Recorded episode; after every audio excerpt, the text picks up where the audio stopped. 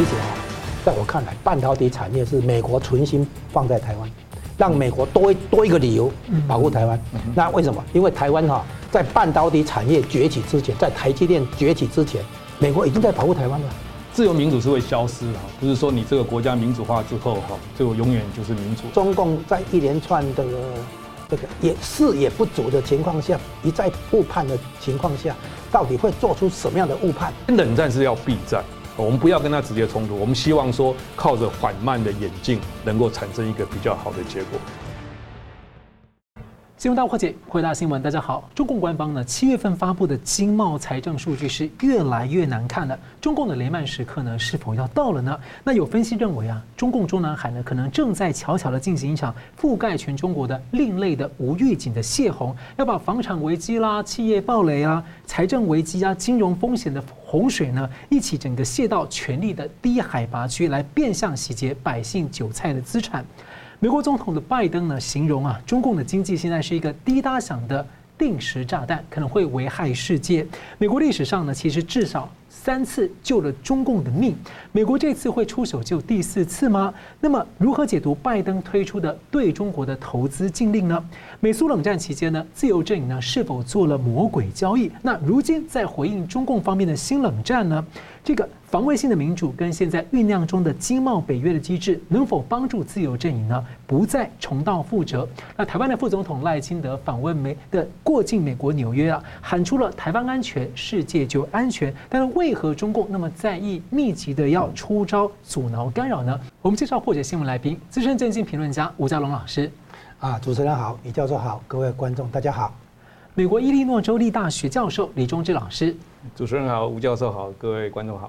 好了，欢迎两位啊。中华民国呢，台湾的副总统赖清德了，十二日出访南美洲的巴拉圭，过境的美国纽约，接下来是会有旧金山。那中共在台面上下各种大小的阳谋跟阴招啊，是不连连不断。十二日起呢，在东海军演三天，那巧的是扩的美日印澳四大国的联合军演呢，十一日起呢，就第一次在太平洋军事演习。那另一方面呢，台湾人政治人物其实过境美国是已经行之有年，并不罕见。为何中共要这样劳兵伤财去升高美中的紧张呢？而最近呢，台湾、美国双方的情资显示，中共还动员了红统团体来黑帮来滋扰。但是呢，另一方面呢，海外中国人，包括一些走线的这个大陆人呢，倒是去迎接了中华民国台湾的副总统赖清德，认为说要支持民主啊，而且呢，还反对中共并吞台湾。所以，我想请教这个李教授，您长期在北美啊，这密切的关注台美关系的发展啊，您对于这一次赖清德这个过境纽约啊，您有什么样的看法观察？呃，谢谢主持人。嗯，我我想这个嗯，台湾的官员或者高阶的总统、副总统。去过境美国，这已经是发生很多次了嘛，在尤其在过去十几年来，到时候应该是也也不能说见怪不怪了，就是一个应该就是一个常态了哈。那中国每次都要高声的去反抗这件事情，其实这也是个常态了。哦，那我我在美国的时间，我九零年代是在留学嘛，那刚好在那一段时间，我觉得是台湾呃在国际地位上最艰困的一段时间，因为那个时候美国它嗯感觉上就是要。嗯，觉得中国会和平崛起，那所以希望说，在中能够把中国引进这个世界的舞台上，那相对他对台湾是一个很很很，也不能说排挤，他他一方面限制台湾的世界出路，一方面他又去保护台湾。那我在九零年代其实发生最重要的两件。台湾跟美国关系的一个一个大突破，其实是两次的李登辉访问访问访问美国嘛。一个是一九九五年，啊，那个时候我刚好在雪城大学哈，离康奈尔也也蛮近的哈，所以我们我们我们有去做另类的欢迎。简单讲，其实那个时候我们是去抗议哈，因为我觉得他是代表，因为因为我我的个人的政治立场是站在比较独派这一边，所以我们是去去抗议李登辉。那之后呢，中不管他是怎样，不管我们的角度跟中国的角度怎样，他们一定就是。不愿意中台湾走出去，所以之后第二年也发生了，嗯嗯，那个那个非常危机嘛，对不对？那有趣的是，之后台湾的发展就是一直顺顺的，然后到第二次李登辉又去访台，那又又去访美，那我们可以看到海外的台湾人，其实从这个观察里面，除了国际上，我们还可以观察到华人或者台湾人他们一些巧妙的氛围。哦，比如说九五年的时候是独派的这些。同学这些海外的呃独派团体去抗议李登辉，嗯可是到了两千零一年那个时候，独派的这些团体又去欢迎李登辉，反倒是海外的华人他分成了两派。哦，早期他是就是台独跟跟非台独是水火不容嘛，然后很多海外海外的华人他悄悄的加入了台湾这一边，就同时拿着那个绿营的旗，同时拿着中华民国国旗，那形成了一个蛮好笑的一个画面。然后另外一边呢，他反而跟中国那边站在一块。哦，那那那之那之后，我会觉得说，从一九九五年之后的二十年，是台湾被限制最严重的一个一段时间。但是台湾其实也慢慢的自己走出自己的的一片天空。那最大的转变，其实还是西方或者说美国对中国和平崛起的一个一个失望。好，那我会说。依照法律来讲，台湾总统、副总统去访问美国，这个本来就是合法的嘛，因为有一个所谓的台湾旅行法，所以台湾 Travel Act。那其实我们看那个台湾旅行法，呃，制定的那些时间，其实可以很巧妙的看到说，台湾在国际地位上的的一个一个一个微妙的改变。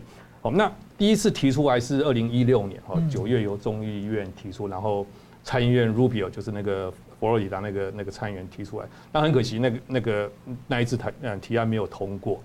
那二零一六年九月是什么样的一个国际现实？二零九年那个时候，美国还是奥巴马当总统。那奥巴马其实他等于是延续了嗯嗯整个大方向，他是延续了要去去去呃 engage 中国，可是他因为他的上台，他修正了全国的战略嘛，哈，所以可是他我我会觉得说他对台海并不是特别的熟悉，所以他把这一块交给 Hillary，然后 Hillary 提出了一个呃，所以就是要翻转亚洲哈，就是 Pivot Asia 的这个这个概念。那中国其实很敏感，他他觉得说，哎，是不是整个嗯中美关系要出现了一个大的变化？那所以逼得奥巴马又要。站出来说，他并没有要改变这个关系的这个东西。然后他用了一个字叫做 rollback，他他的意思是说，我们没有那个意愿要 rollback。那这中间你如果去看英文的话，它几个用词其实是非常的非常的有意思的了哈。他一开始是从 engagement，然后变成 contentment，然后他又去否定说我不是 rollback。那这些用语其实你回过头去看，呃，二次大战完之后，美国去防止苏联的扩张。那种辩论其实是是平行的，哦，他他们也也是分两派嘛，一个是 rollback，rollback 其实就是把它推回去，推回推回那个呃以以当初呃苏联来讲，他是把它推回战前的那个东西。那艾森豪在他竞选的时候，他是主张 roll 呃 rollback 就是把它推回去，可是事实上等到他上来之后，他是用 contentment 的，事实上就是冷战一步一步的走到我们之后看到的那。从这些演变，其实我们可以很清楚看到，说中美关系它慢慢从一个 engagement 走到一个 contentment，也就是所谓新冷战的一个一个开始。那至于最后会往哪个方向发展，其实还是有待观察了。我们提到嘛，哈，就一九九五年到之后的二十年，哈，再算起来就是二零一五年。哦，那段时间我觉得是美国看管台湾最严重的时候了，因为他那时候就相信说中国会和平崛起嘛，那相对他说你台湾不能乱动。哦，那中间还还经历了陈水扁有有所谓的迷航嘛？其实我觉得那个是蛮对台湾蛮大的一个一个一个一个羞辱，即即便是一个本土政权的一个一个一一个执政的时候。然后接下来呢，应该是从二零一六年哈，你如果看那个时间点，其实非常的微妙，你可以看到整个美国对台湾政策的一个改变哈。二零一六呃二零一六年哈九月哈。那个嗯，参众两院哦，就是先后，嗯，应该是众议院先，参议院后，他提出了所谓的台湾 Travel Act，然后那个时候台湾本岛自己的政治形势是，你可以看得出来，蓝色执政已经没有办法维系了嘛，然后接下来就是一个本土政权一定会起来，所以美国其实有意识到说这样的事情其实以后必须要再面对，所以他希望从法律上来解决这个事情。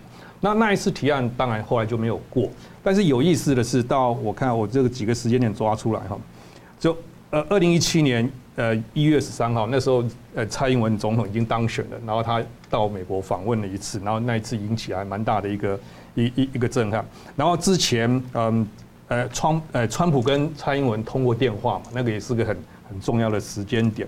然后蔡总统五月就职，然后六月跟十月又再度提出了台湾旅行法，是。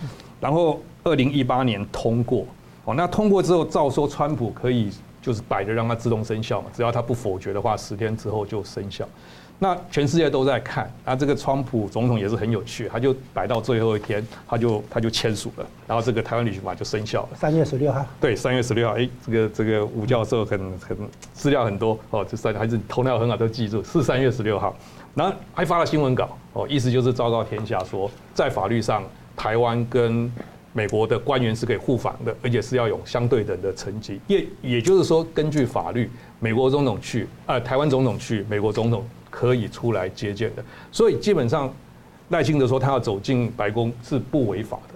那当然法律是这样写的，那我们必须尊重行政上的裁量权嘛。哈，他有有各种实际的因素，他必须去考虑。哦，这个是我们自己要认知的，所以我们就随时 stand by，看什么样的情形势演化对我们有利，我们就走进去，就是这个样子。那我们就超越蓝绿，就是朝野都希望能够从恢复建、恢复交或者建交，其实也是可以走进白宫，跟第一岛链各个国家一起进去。对，这种东西应该是蓝绿都要必须共同去支持的一件事情。我会觉得赖副总统以后如果能够顺利当选的话，他基本上他是会 follow 蔡英文的路线，他不会去冒进。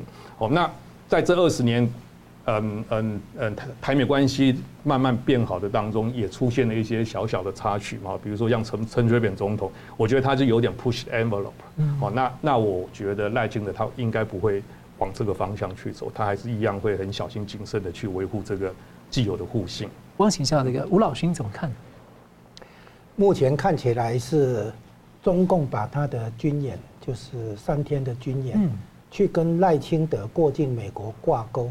但是这个其实是假议题，嗯。嗯，就是说，他本来有有要军演，但是呢，利用赖清德过境美国，把它联系起来，啊，就像当时这个现那个呃议长来的时候一样，把它当一个借口就是。哎，对，就是就是说他原本应该是有自己的动机要军演，那现在赖清德过境美国，干脆就这样哈，好像把它挂起来，那所以呢。真正的呃观察中共军演，真正的应该是哈，他针对十一号起的那个你刚刚提到的四国哈四方的那个安全对话里面的那个联合军演，就是美国、日本、澳洲、印度哈。那这个军演要十天啊，那其实这个军演也是在警告中共不要在赖清德过境美国前后轻举妄动哈。那习近平之所以还要搞军演，就是说，刚才像李教授提到的嘛，这个总统、副总统出国访问、过境美国，这是常有的事情了哈。那他借这个名义做的话，重点是习近平在收揽军权，就是说，习近平在展现军委主席的权力，因为他现在在整顿军方，哦，从火箭军下手，接下来还有海军，因为美国把情报摊出来，逼得连习近平开始怀疑军方。现在是军方，中共解放军高层不想对台湾开战，不想开战，所以呢，这个故意泄露情报，让美方来抖出来。结果习近平发现军方不稳，所以整个大清洗。我们现在看到整个军方在大清洗。那这个呢，震慑军方的过程当中，习近平，哎，仍然要行使军委主席的权利，所以发动一次小规模的演习。然后这个演习另外一个第二层含义哈。除了第一层含义，他要巩固他的军权、收揽军权之外，他在为战时体制、战时经济体制做热身。就说现在国内的经济问题，他内部的经济问题太严重啊，都我们都已经这个已经看到他连经济数据也盖不下去了哈。那国内经济问题太严重，一家一家民营民营的房地产企业开始这个破产，哈，这个债务违约跳票。再来的话呢，金融机构开始受伤，哦，地方财政也受伤，然后接下来的话，可能这个会有更多的连锁效应，哈，骨牌效应出来。在这种情况下，它实实际上也没办法处理这些这么多复杂的经济问题同时爆发，啊，从房地产危机引爆出地方财政危机跟这个银行危机，这个我们之前的节目有讨论过。再往前追溯追究的话，就是失业危机。再往前追究的话，就出口业跟制造业的危机，那外资撤离脱钩嘛，哈，那这些问题同时爆发，它基本上没办法处理。我说哈，我比喻一下了，就算你今天把哈佛、耶鲁、斯坦福的经济学专家、经济专家请来，也没办法，这个问题太复杂。那怎么办？习近平的老办法就是经济问题政治化，用政治手段来处理经济问题，所以他有一个办法，就是啊，有人说是回到计划经济了哈。这个你不但要有钞票，而且还要有粮票才能买东西。比如说，现在是这样，进入战时状态，回到战时经济体制，一旦战争爆发，那他就可以对内部做这些强硬的那个措施哈，变成有理由。如果你这个时候出来抗争的话，你是在挑战国家体战时体制嘛哈，可以那个抓起来，就是内部监控。而且某种程度上在经对经济盖牌了啊，对，就是这个意思，嗯、就是说除了经济盖牌之外，他也必须。这个接下去路怎么走嘛？走上战时经济状态。而且之前二十大前后那时候，中国的经济还没有下走那么明显的时候，就已经有那种迹象了，搞什么供销社啊等等的，大家就猜了。那个那个都是铺排了啊。现在就就是逐渐，如果实在没有别的更好的办法，那他可能被逼的要推出暂时经济体制啊，然后你掩盖所有的那些。问题跟不合理的那些措施，像这个水灾也不来救灾，也不来赔偿，对不对？一大堆。好，这里就联系到拜登讲的那一句话，就是中国经济遇上大麻烦，嗯啊，然后呢，方方面面呢是定时炸弹啊，就是迟早要爆发啊。然后再补一句，坏人遇上麻烦的时候会做坏事。现在问题在于说，什么坏事？嗯，现在看他的军事演演习，你要从这个角度去看。就是说，他已经被逼的要做坏事了嘛，坏人遇到大麻烦了嘛，对不对哈？那做什么坏事？那原先讲说对台湾进行军事冒险，现在呢，因为美国一直在牵牵制他这一点，为什么要搞海那个什么火箭军、海军航空兵，就是要阻止他这个海海陆这个海空哈那个两栖登陆作战演习嘛，啊，所以呢，他原来有一个小可能性，就是在朝鲜半岛来制造冲突。因为朝鲜半岛对中共来讲不需要两栖登陆，而是陆地运补。最近啊有有一个新的那个说法，据说是在北戴河上面敲定的方案，就是动手的对象现在不是东沙岛，原来有人传是东沙岛，因为东沙岛太平岛哈虽然也很也很重要，但是拿了没有没有用，而且哈美军直接介入嘛，因为那个影响到南海，所以最新的目标好像也不是朝朝鲜半岛，那个那个可能是后面才会有，也不是东沙岛太平岛。所以答案揭晓是金门跟马祖，嗯，那拿回金门马祖的话，对他来讲哈是能力做得到，而且损失最小，而且又可以让他有宣布进进入战争状态的这个正当性。那问题是现在碰上的是民进党政府在执政啊，那如果是国民党可能会处理不一样啊，寸土不让嘛哈。可是民进党说不定说你要给你，啊，可能会有不同的应对，所以这个很好，就说这。到最后变成说，这个金门马祖现在也不是以前反攻大陆的前哨，也谈不上说监 监控那个共军，因为那个监控现在的话全方位哈，这个的监控，如果他要部队集结，还是要突袭越过海峡中线突袭的话。应该都会事先被侦测到。啊，不过像之前的话，这个意思啊，美国的治国专家就说，台湾的这个前线离岛现在是蛮重要，因为争取战略纵深跟反应时间。对。还有就是说，那个之前这两年啊，美国 AIT 的发言人啊，还有美国 AIT 的处长啊，就跑金门马祖了，让人家感觉好像说他们比较重视这一块前线呢。好，那这为什么你要把我下面要讲的讲出来呢？啊，就 是就是说，中共的这些判来判断这些看法是错的。哦，就讲了，但是呢，他们以为这样是对的，就是说打金门马祖，美国日本不会介入，而且好像也比较没有紧迫感要介入啊。然后其实我说他们这些算法是错的，但问题在于说他们现在如果看得很清楚的话，经济也不会搞成这个样子，国际关美中关系也不会搞成这个样子。所以目前毫无疑问，就是说中共在一连串的这个也视野不足的情况下，一再误判的情况下。到底会做出什么样的误判？这个是拜登在讲的嘛？坏人准备做坏事的嘛？所以我们现在要看的是他要做什么坏事嘛？哈，在哪边那个那个使使坏了啊？那不不外乎台湾本岛，不外乎这个东沙岛、太平岛或金门、马祖啊。当然，当然有个可能性就是澎湖。澎湖看起来目前看起来好像没这个迹象啊。比较，如果你要拿澎湖的话，你就不如直接去拿，就先拿下金门、马祖嘛。好那希望请问一下，您会觉得说，从美国、日本角度来看，他们现在怎么看金马两个地方？啊，这个问题是这样子哈，我们就回到那个安倍讲的台湾有事。嗯、台湾有事，除了直接进攻台湾本岛之外，还有几件事情是台湾有事。第一个呢，就是攻攻占外岛啊；第二个斩首行动，比如说刺杀蔡英文啊，这样斩首行动；第三个呢，网络入侵，把你的那个军事这个系统整个基础设施宕机啊，这样子，然后呢制造内部动乱啊，然后呢攻打外岛，这些全部是台湾有事。那台湾有事，日本介入，对不对？就包括你攻打外岛，嗯，所以呢，他们都以为说攻打外岛，这个美日不会介入，不是，你只要动到中华民国华理管辖下的任何一块领土，等同于攻击台湾本岛一样的，嗯，所以所以那个是一个 symbolic 上的意义，一个一个象征上的意义，那那。但很多人说我那个金门马祖可以提提供台湾军事纵深，那因为我不是军事专家，所以我我实在不太能够想象说，什么叫做军事纵深啊？他他可以绕过金门马祖去攻打台湾嘛？那我觉得那个象征意义还是很大的，就像刚才吴教授讲的，那那个是台湾主权的一个整体的象征嘛。哦，你你去动动，不管是东沙也好，金门也好，其实就是你就是台湾有事了吧？任何外岛你只要让步。那就后面没有空没有那个限制哎，下一个就澎湖。没有底线的，对对对。对，你不要以为那个是小岛和外岛，好像是是是。实际上呢，南海如果失守，台湾台湾海峡是无法防守，所以我们防守东沙岛跟太平岛，就是在防守台湾的前线，那是我们的前线，因为南海不能失守，南海一失守的话，台海守不住。是啊，所以呢，我们不要把外岛好像看成是比较不重要，不是的。对，即便是今天号称是民进党执政。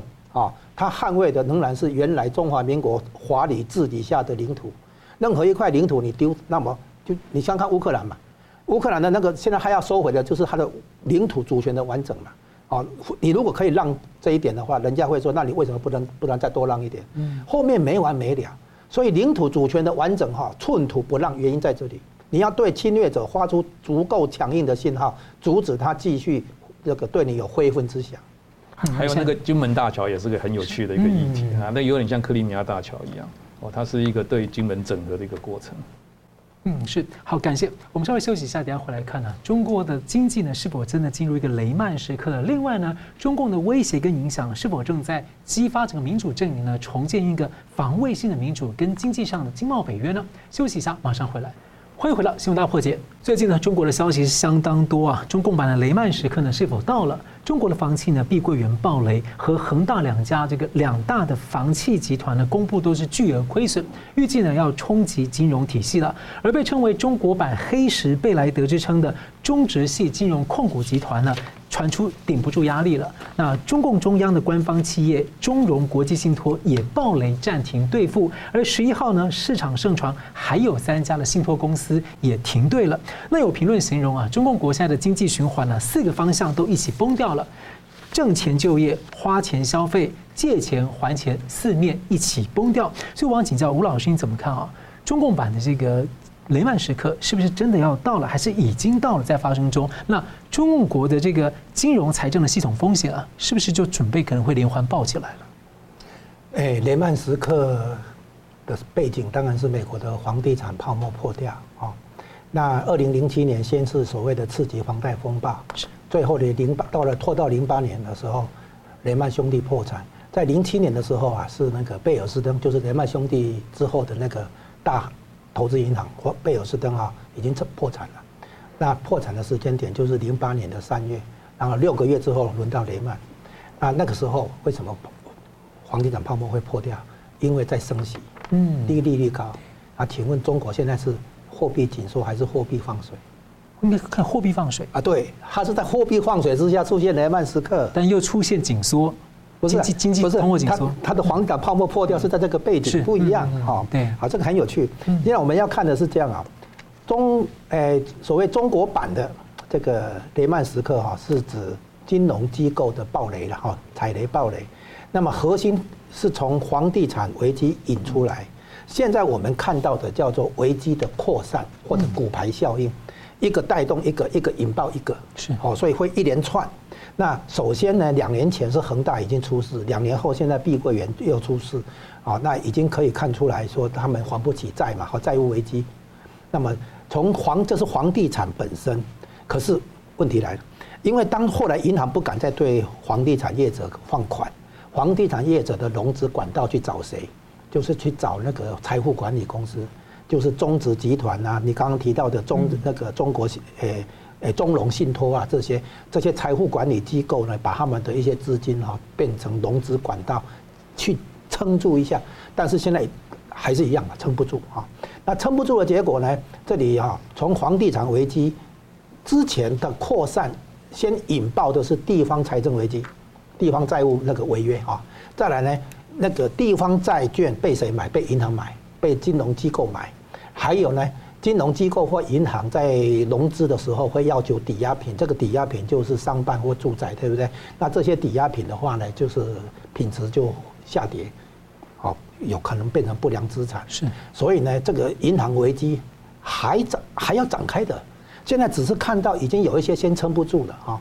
那通常这些金融机构啊，不愿意这个告诉别人，他连那个利息都还不出来，他应该会东拼西凑想办法把利息应付掉啊，他不愿意对金融市场发出这种信号。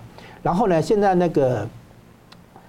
这个碧像碧桂园的股价哈，现在在港币一块钱边缘嘛，哦，跌破一块钱的话要下市的，啊，所以它现在已经在于破产跟下市的边缘挣扎，所以它现在还不出利息，东拼西凑还不出利息，表示它已经没有更好的办法，所有可以用的东拼西凑的方法，它大概都用完了，它已经没有资金哈再撑下去，才所以这个预告着它接下来是往破产的方向走。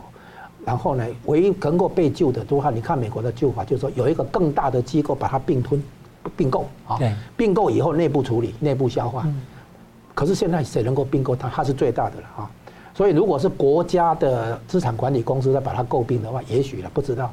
所以这里面看出来，中国版的雷曼时刻虽然哈背景什么可能都会稍有不同，但是根源还是在于房地产危机。那我们先来讲一下房地产危机的那个总体经济逻辑，它是这样：经济成长到一个持续一阵子，然后呢，这个大家信心都很高啊，股市也走上升趋势，对不对？可是到了一一定程度之后，投资机会会开始逐渐干掉，就是可以用的投资机会呀，你会优先拿去使拿去使用，对不对？到最后的话，投资机会已经开始干掉了，对不对？可是呢，很资金很多啊。然后怎么办？进入房地产，所以你会看到哈，从日本到美国到韩国，这最近的韩国哦，房地产变成资金的停靠地点哈。那资金进来房地产以后，又拉动了实体经济，从建筑材料营造啊，然后到那个房屋中介，然后到再到那个哎家具家电，然后甚至于维修哈。它带出一连串的那个产业，所以呢，大家很高兴哦，实体经济有增长。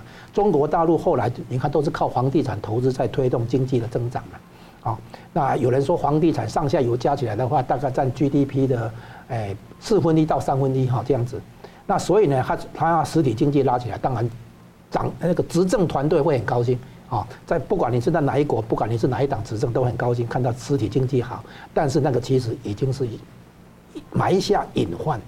再来呢，房子在盖的时候是产品，盖好了之后它变成是资产，所以呢，它的定价呢不是看成商品的那个成本来去加码了，而是看资这个 asset valuation 和资产定价模式出来了，你的本利比怎么看的问题了，所以它进入金融领域啊，变成贷款的一个抵押品啊，变成一个房地产公司、房地产企业就变成它的股票，变成是投资人可以买的标的。所以房地产从产品变成了资产，资产以后呢就泡沫化，啊，因为信心够强，因为那个资金宽够够宽松，你可以那个借房贷来买房子，很多投资人可以借得到房贷，对不对？做抵押嘛，办抵押，所以结果呢就过度投资、过度举债、过度乐观，好，最后泡沫化，然后泡沫破掉。然后这样的故事，日三十年前日本就玩过了嘛，九零年代的话他玩过了，然后呢后来美国也玩。然后后来呢，韩国也一样，台湾也一样，现在中国也一样。所以这些国家虽然政治体制不同，但是他在用房地产来支撑经济增长，来那个支撑金融部门的发展，一样嘛，相似嘛。所以呢，中国版的话，可能大家处理起来会有一些细节上的差别，但是其实原因一样。那这个情况是证明说，啊，它肯定会有很多的所谓扩散效果啊。滚呃滚雪球骨牌啊，然后呢，绝对不会停在这里啊。然后短期内的话，会产生下一个问题，就是政府救不救？有有没有能力救？然后呢，你你只救这一家吗？那你只你只救碧桂园吗？恒大救不救？哈，还有万科，还有后面还救不救？再来，金融机构的话，你只救这个中融信托还是中植集团吗？那其他的那个你救不救？答案是没办法。所以呢，接下来就是要考虑的就是债务重整方案。比如说我我应该还你十块钱，我还你两块钱，还你一块钱行不行？不行的话，我破产，你什么都拿不到。这种开始进入债务重整的那种谈判协商，那中共应该会想办法拿一个来做榜样、做范例，来然后套到其他的债务危机处理，包括国营企业的债，不只是那个房民民营房地产，也不只是国营银行啊的那个债务处理。所以呢，他迟早会推出那个中国版的债务重整方案啊，看看可不可以那个。撑一阵子啊，继续撑，但是到最后还是撑不下去，所以最后的结果就是财政、金融这两个领域都爆发。那其实像有些像民主国家发生过类似这样房屋泡沫的问题啊，但是情况好像没有像中国现在好像真的四面楚歌，四方地方债、家庭债、政府债、中央债都是排山倒海而来，然后这样的情况是看起来非常特殊。你觉得原因是什么？这个能够跟其他的民主国家相对来说的话，好，它是不是更难？更更难处理，原因是什么？我告诉你，原因就他就没有来看我们节目，好，没有来听我们的分析，哈。所以老虎早我们早就在讲哈，你可能会碰到什么样的麻烦事哦。那个，所以呢，现在哈，他们即使找经济专家，他们最近不是开了经济专家的会吗？没有用，为什么？因为经济专家也要考虑到自己的出那个退路，所以他们会讲一些逢迎的话，上面爱听什么我就讲什么。如果真的讲敢讲一些独立见解，还是不同的那个官方论调的说话的话，那就你就会被关照了哈。那每个人看看自己，对不对？所以呢，到最后的话，独裁专制体制最大的一个毛病哈，就是讯息被过滤，最高领导人接到的讯息，包括普丁也一样，其实是扭曲的讯息，是片面的讯息，然后最后一定做出误判。嗯，是感谢。我们这边看到了自由阵营国家的这个自由市场经济、自由言论市场啊，当遭遇到极权主义的利用的时候，要如何来应对呢？德国历经了纳粹的历史教训之后呢，在宪法中就强调防御性的民主理论啊，禁止纳粹的言论跟标示。台湾呢也曾经禁止呃共产主义啊，也有一些辩论啊。那一九九零年前后呢，苏共和东欧十个共产政权解体啊，美苏冷战结束了，欧洲跟美国、亚洲相对都放松了，呃，东欧的去共化的脚步也相对缓慢，直到近几年啊，那因应中共的这种全社会啊、全政府的渗透。瑞士利益、认知战、民主防卫的问题呢，又进入了这个比较大重要的议程。那跨国科技。巨头的社群平台啊，科技业的社会责任啊，也是频频被讨论。那在自由的贸易方面，国际产业分工啊，中共二零零一年加入 WTO 之后呢，又拒绝履行承诺，就问题就很大了。现在出现的贸易战，还有去风险化，现在甚至出现了经济北约的可能性。所以我想请教这个呃教授怎么看啊这个问题？您的观察，因为对我们来说，我们这些照理说啊，自由是 A B C，但是现在为什么需要是防卫性的中心？您怎么看？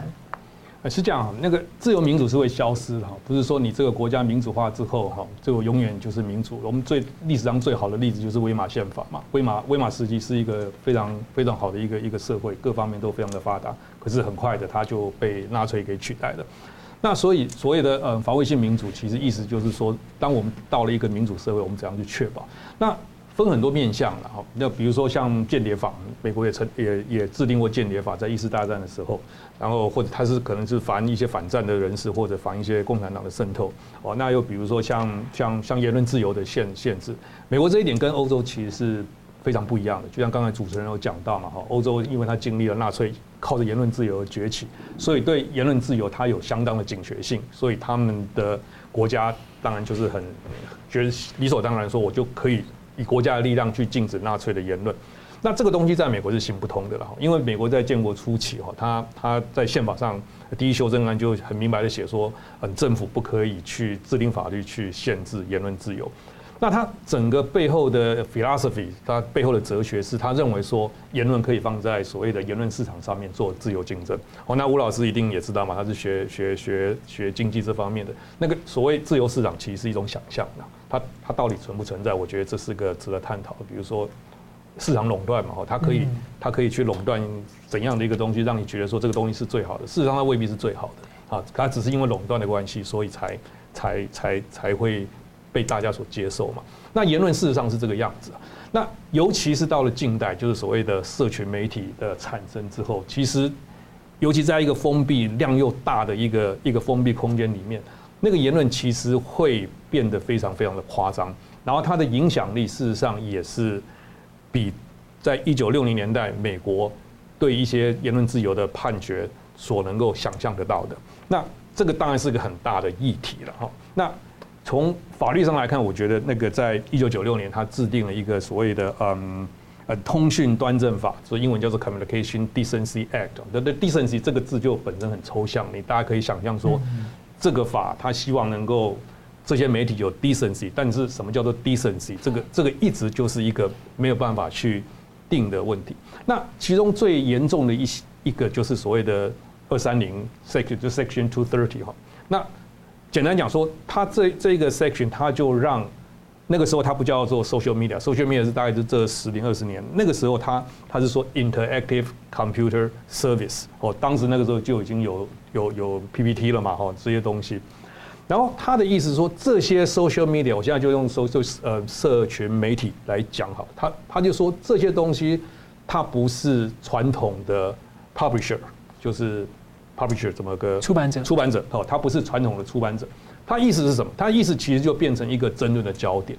他的意思是说，他不必受传统出版者的规范哦，他不必为他自己在在这个平台上的言论负责哦。传统的出版者，比如说你你出了一本书，然后这个东西是不被允许的，事实上出版出版者是要去负责的。是。然后因为这个二三零 section，它让这个提供社群媒体的这些大公司等于就是脱钩了，它变成说这个不是他。要负责的东西，然后另外一个误解是说哈，因为这个这个条款让所谓的中性平台免去了责任，呃呃免去了责任，也就是说他被这些法律给保护，只要他宣称他是中性的平台，他就可以不用去负责。那的意思就是说，只要我不说哦，我这个是某个政党或者某个某个政治人物所开设的电台，它就是所谓中性的。那我们看到，事实上不是这个样子嘛。我们现在，尤其像美国现在的 media，它这个左右就分得分得很严重嘛。那除了它国内的纷争，我们看到的以外，国外的敌对的一些势力，他也可能进来，他也可能利用这些东西来保护保护他自己，而且一直散播。那那个散播的力道，其实是远远高于我们想象的。我们对言论自由的。想象其实通常是来自美国一九六零年代年代的一些最高法院的判断，比如说三 K 党他在一个荒郊野外的一个农场，他就在那边烧火十字，讲一些呃非常非常嗯嗯等于是那种嗯嗯很种族歧视的话。那之后的大法官他认为说，这些东西是没有是无害的，哦，因为他自己在那边不管这些言论多么的糟糕，这些三 K 党人就是天亮大家各自回家当农夫当当当 blue collar。他没有实际上去危害这个社会，可是现在社群媒体不是这个样子啊！你你讲一样的话，他这个社群动辄是几亿人的东西，他他事实上是有影响的。那有这么样的影响，早期对言论自由保障那个那个那个观念或者那个想法，是不是还适用？我觉得这个是非常大的一个疑问了。哦，那所以在今年一月的时候，有人就是。最高嗯，美国联邦最高法院他接受了这样的一个一个一个解释啊，他大家都有都有很大的期待，说希望最高法院能够做出另外的一个一个一个裁决，说把去让这些社群媒体能够负一些一些一些实际上的责任。但是很可惜，因为现在的大法官的整个整个整个那个那个 climate 它是趋向于 conservative 嘛，然后现在已经是七比二，几乎是几乎是，所以他五月做下的判决还是没有就是。希望呃更加清楚的去规范说这些社群媒体的那个那个那个呃责任到哪里，所以我觉得这是这是很可惜的。不是也很有趣，因为像这个保守派的他们其实之前也一直在推动，希望二能够修正二三零条款，因为觉得那个有点太过了，就这样就完全不用负责了。但但是它这中间其实都是互相矛盾的，然后这可能就是需要经过很很很冗长的辩论。那比如说。一个社区，一个一个一个 social media，它可能是嗯支持川普的，那可不可以用什么理由去把它下架？我们知道嘛，川普被下架，他们就 claim 说你将违反他的言论自由嘛。哦，那要下架，你就说这个是合乎社会责任的。哦，那被下架，他就说这个是违反言论自由的。那到底要采取什么样的一个解释，美国现在其实也还很纷争啦，哦，就是没有一个一定一定的一定的一个一个一个哲学在那个地方，一个法理在那个地方。那我会觉得说，这可能是未来相当相当重要的一件事情。那你拉回台湾，其实我们的情况更严重哦。所以大家如果知，但我想大家都知道，不是说如果大家知道，大家已经在这个环境里面，你你可以想象，你可以经验到，你你已经有这种经验，你接收到多少不正确的信息哦。那这些不正确的信息，你觉得你很聪明，你觉得你不会被骗，其实未必。嗯，可能有很多东西你已经被误导了，也不一定。比如说像我们的防疫，呃，我会觉得说，台湾的防疫在世界上不是第一名也是第二名啦。我会这样讲，因为我自己在美国，我知道美国经历了什么。但是我回到台湾来，我发现大家对这个防疫的批评是很多的，而且我觉得是不正确的。但是这些不正确的东西如何被纠正，我觉得是没有的。好，我们休息一下，马上回来。欢迎回来，新闻大破解。美国总统拜登在九号啊签署了在高科技领域的对中国的投资禁令。呃接着拜登说呢，中国因为它的经济挑战啊，形同一个定时炸弹，会危及世界。呃坏人呢会。在麻烦的时候会做坏事。在历史上啊，美国至少三次重大救了中共的命。那一九四零年代呢，中共的这个就是国共内战啊，误信了中共说要这个实施民主的承诺。那一九七零年代呢，在文革后期起呢，美国呢联中制苏扶植了中共。两千年起呢，中又帮中共呢加入了世界贸易组织，解救了失业跟产业的问题，还有二十年的繁荣。那这一次第四次，美国会怎么选择呢？我请教吴老师，你怎么看哦？拜登这样的动作跟他这个放话的用意，那拜登政府会想到如何拆弹吗？或者他可能就安全距离看着他中共自爆？好，你这里提供诶提出两个问题啊，一个是拜登谈话的含义啊，另外一个是美国现在如何应应这个。是不是要来第四次来救中共的啊？提供两个话题，我们一个一个来讲。那首首先我们要讲的是哈，美国处理跟中共的关系，你提到的三次，曾经三次救了中共啊。那严格讲来，那个时候是在救中国，不是救中共啊。那是为什么这样讲呢？因为美国是把它跟中国的关系。放在美苏对抗美苏冷战这个大架构之下的，所以是美苏关系决定美中关系，嗯，美中关系之后再决定了美台关系，啊，是这样来的，它有个有个层次来的。那当时二诶国共内战期间，二战结束后的这个时候，啊，那这个中共建立政权的时候，美国在考虑一个问题，就是要不要给中华人民共和国外交承认。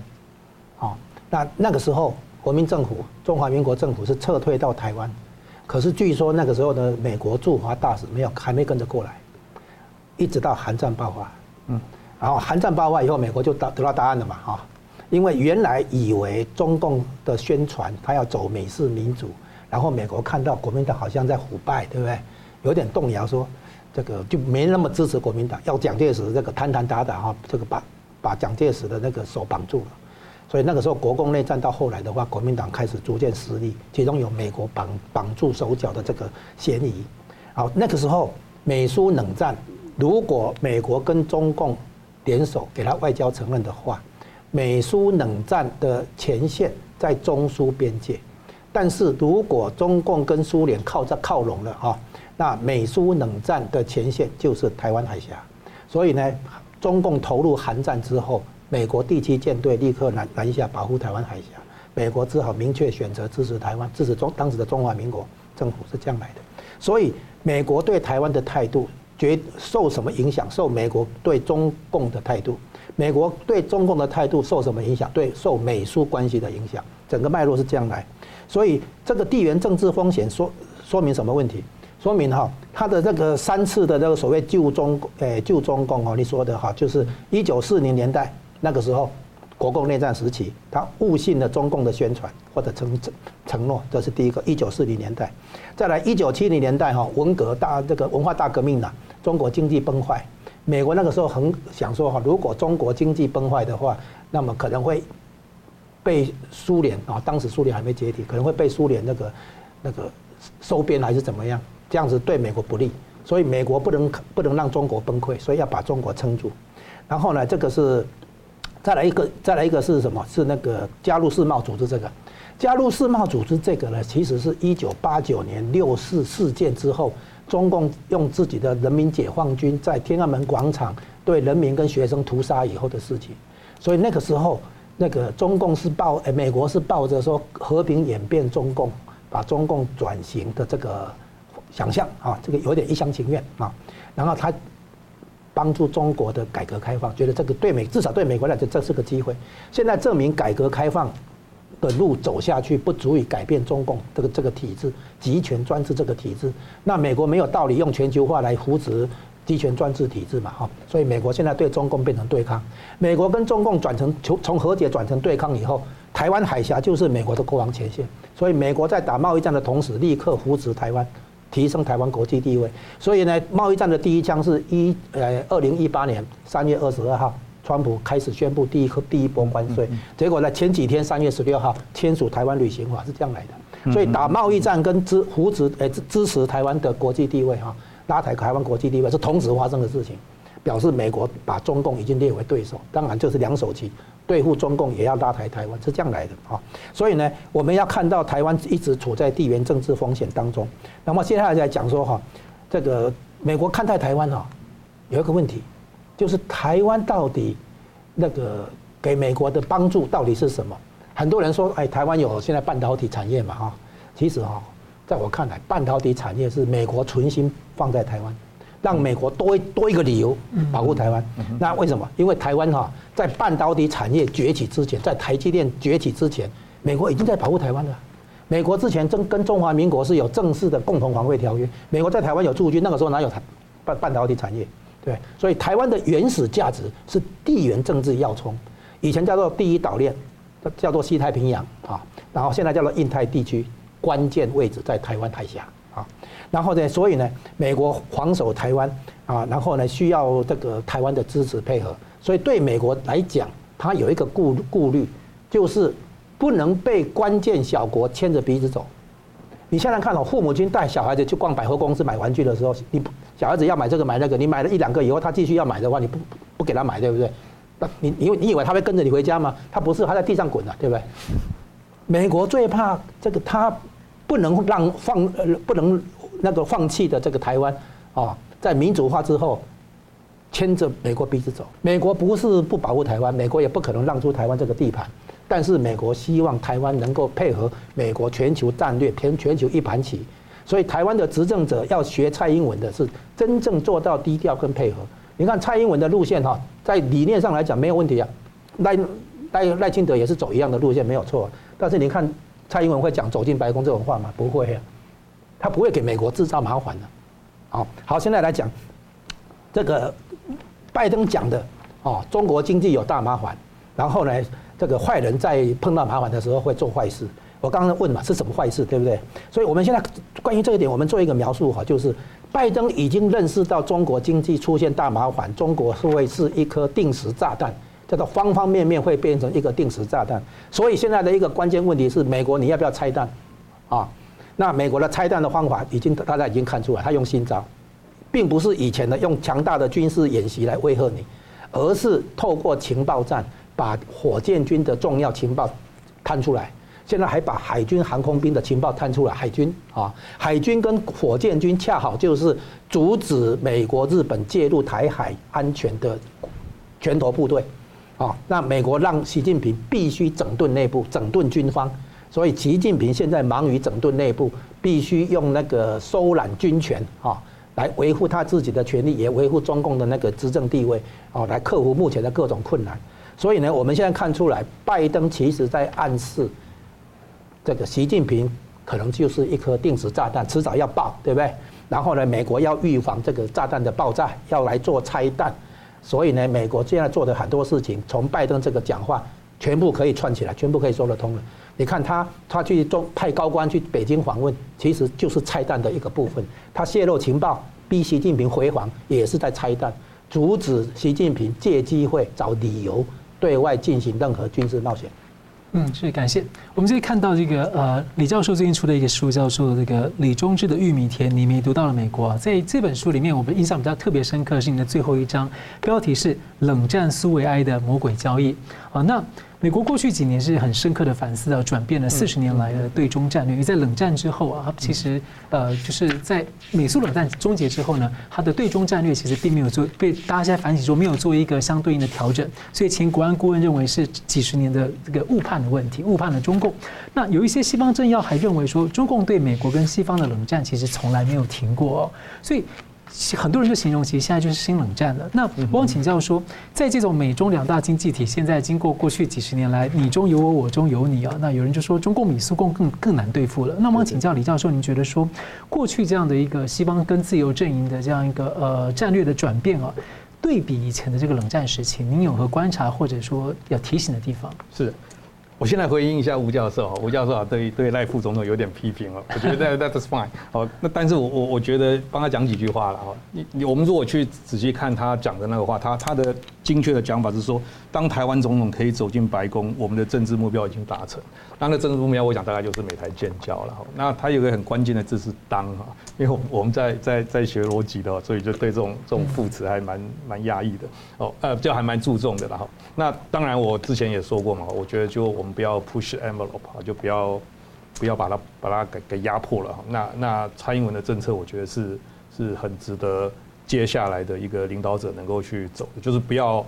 不要让人家不好做事了。简单讲就是安内了。一个就是立场，一个是姿态。哎，对，立场一样，但是姿态是要。蔡英文是让美国觉得很好合作，是是是是，很好那个共共识。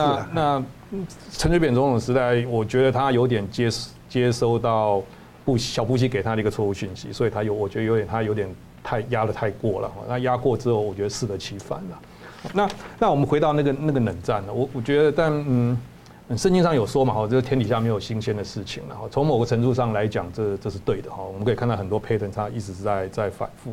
那你如果从我书里面讲到说，那个美国从开始从从同情苏联或者跟苏联站在同一战线，然后因为 Kennan 的一个一个所谓的长电报，然后整个白宫觉醒，然后形成了一个一个后来的的政策，哈。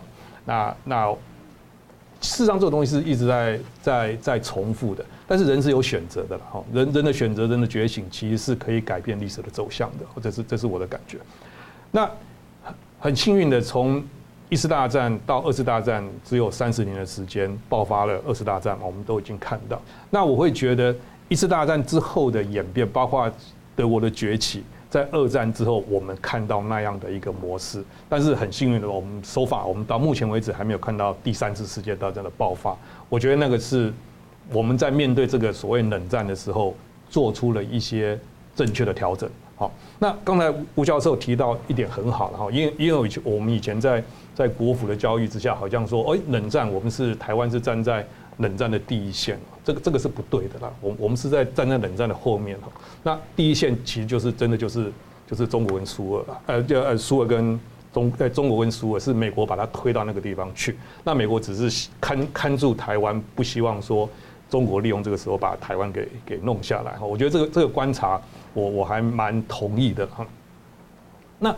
刚才我们也有提到说，嗯，美国其实帮助了中国好几次嘛，哈。那最近的一次就是他加入嗯 TWO 嘛。那 TWO 其实是三个总统这样子堆叠出来的，从从克林顿开始，就是就是那个那个克林顿总统开始，他就开始已经有这个意思。然后真正通过，其实是在呃小布希的年代嘛，啊，他真的真的加入是好像是二二零零二年，是不是？二零零一年。二零零一年后加入年底年年底对。那联中制二这个观念其实是在艾森豪总统后期就已经有了哦，因为后来解密的一些资料，我们也看得到，在六年代早期也也就已经有了。但是，但是中国也是有点有点奇怪了，他就是一定要打倒美帝，可能是为了对内统治的一个正当性，还是怎么样？他他就又搞了一个文化革命，所以所以整个中美建交是一直被延迟到后面来的。那虽然中美建交其实其实。应该说，美国它并没有放弃台湾嘛，它实质上是保护住台湾的嘛。这个这个东西是我们必须要去去去理解的。那之前我们在闲聊的时候也有讲到嘛，哈，那个那个几个名词，我觉得不是突然蹦出来的，我觉得那个在历史上都是都是有的。就就是嗯，从从 engagement 变成 contentment 那个是标准冷战的一个一个语言哦。那以以前美国跟中国呃呃，美国对中国还是希望能够 engage。呃呃，美国呃，engage 中国，让中国进入到这个国际社会，然后慢慢的它能够自由民主。其实不是不止美国人这样相信的，包括我们台湾人也是也是很很天真的说，认为说哦，他们文革之后，邓小平慢慢走向开放，很多台商进去，那个当然一方面赚钱啊，赚钱可能是最大的诱因，然后然后在政治上，我们也是希望说，能够透过他们经济的发展，产生了一大票的。嗯，中产阶级有进入这个中产阶级，希望好人变坏，坏人变好人呢？确实有也有坏人变好人啊，你你也不能完全否定说这种可能啊。那就像我说的啦，就人是有选择的，可是当他们做出这样的选择的时候，我们必须要看到，我们必须要觉醒，我们必须要知道说怎么样去应对。那刚才我们那个那个吴教授也也有提到，呃，一九一九八九年的那个天安门事变嘛，哈。那在我的看来哈，我那个书中也有提到，我觉得那个是中国版的水晶之夜了。水晶之夜是嗯一九三八年哈，这个嗯嗯就是嗯德呃嗯纳粹德国他开始破坏犹太人的开始。那水晶之夜它不只是破坏犹太人这件事情，而它是代表了整个西方对纳粹政权同情的一个觉醒。哦，在此之前，尤其西方的学界哈，就是像哈佛啊这些大学，他们他们里面是充满了同情纳粹崛起的一个一些学者。可是经过了水晶之夜，他们看到了纳粹政权的本质。但是这个中国版的水晶之夜一六四天安门事件发生之后，我觉得西方并没有觉醒嘛，他之后又延续了十几年甚至二十年，希望说中国能够和平觉醒。那包括台湾其实也是嘛，那时候进入。一开始西方可能还就是摆个姿态说他必须要抵制六四怎样怎样怎样，台湾呃台湾的台商就进去了，那很快的西方也进去了嘛。那这个是西方做出了就我会觉得说，他这整个中国的崛起，它是希特勒崛起的一个慢动作，对吧？他可能就是以三倍四倍的动作，在慢慢的慢慢的去往那个方向发展。但但是幸运的是台湾，但我觉得台。老天也特别疼惜台湾，啊我们一直有很多的事件让西方去警觉到说 something is wrong 啊，比如说像香港的事情，好，比如像乌俄战争的事情，西方是有警觉的。那我们必须要抓住这样的一个机会，好，站好我们自己的立场，然后看这样才能够嗯嗯求得台湾永远的生存。嗯，感谢。好，节目最后我们请两位用一分钟总结，吴老师。哎，现在的问题在于说，美国已经认定中国在经济危机爆发的情况下会变成定时炸弹，所以接下来的问题当然就是要不要拆弹，如何拆弹的问题。那我们追踪一下过去三次美国这个算是出手救中共的情况哈，一个是一九四零年代啊，然后等于约绑住了那个国共内战的时候，国民党这边的手了哈，把他绑住，要他和谈。好，这个是一九四零年代啊。然后一九七零年代的话，文化大革命哈，他这个算算是扶持中共哈，那跟他外交上建交之类的。再来是两千年的时候哈，你有没有发现这三次嗯哼间隔恰好三十年？三十年。